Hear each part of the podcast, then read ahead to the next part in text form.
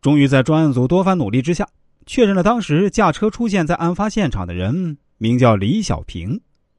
李小平曾当过警察，但后来犯过盗窃罪被惩处，一直居无定所，没有固定职业。经过进一步调查，警方得知李小平与黑龙江大庆市的王青海、成龙来往密切，此二人同样有前科。结合心理画像，警方认为此三人有重大犯罪嫌疑。很快，在北京和黑龙江两地，三名犯罪嫌疑人被密切监控起来。警方等待时机进行抓捕，当时正值非典时期，警方同样克服种种困难，誓要将犯罪分子绳之以法。二零零三年五月二十七日晚上十点左右，当犯罪嫌疑人李小平回到住所，在路上时，早已秘密埋伏好的侦查员一举将其抓获。随后，警方在其住所搜出大量作案工具，其中包括两支手枪、八十余发子弹、麻醉剂等等，同时还有多名被害人的身份证等赃物。被抓之后的李小平交代了自己伙同王青海、成龙抢车杀人的犯罪事实。二零零三年六月十九日，犯罪嫌疑人王青海、成龙驾车逃跑的过程中，被围追堵截的民警成功抓获。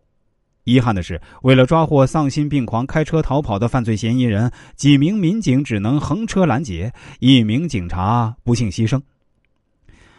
违法犯罪终将受到法律的制裁。李小平自以为曾经的经验可以帮助自己逃脱追捕，但却不明白法网恢恢，疏而不漏。这个穷凶极恶的犯罪团伙，这些毫无人性的杀人恶魔，和所有的违法犯罪行为一样。走向灭亡，从一开始就已经注定。如果听到这里的朋友啊，应该算是非常喜欢听这种法治类的故事了。其实我以前跟大家强调过，这些案件也好，故事也好，其实本身不是最重要的，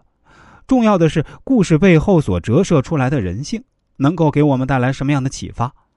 进而能够让我们今后的人生获得怎样的帮助，这些才是最重要的。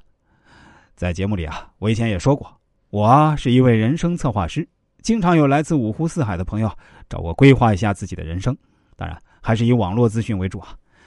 可以这么说啊，我也在咨询的过程中帮助一些走在人生路口的朋友啊。比如曾经有一位女孩对我说：“老师啊，幸亏当初我在走投无路的时候来找您咨询过一次，让我的人生从此走上了不同的道路。否则我当时真的想过去敲开街上一家放狼店的大门，做个按摩小姐挣点钱。”幸亏来您这里咨询了一下，您给了我很多人生的建议。我现在也组建了自己的家庭，我先生事业非常成功，我们家这些年发展的也很好。现在想想自己当初的想法真的是非常幼稚，还是老师您的建议拯救了我。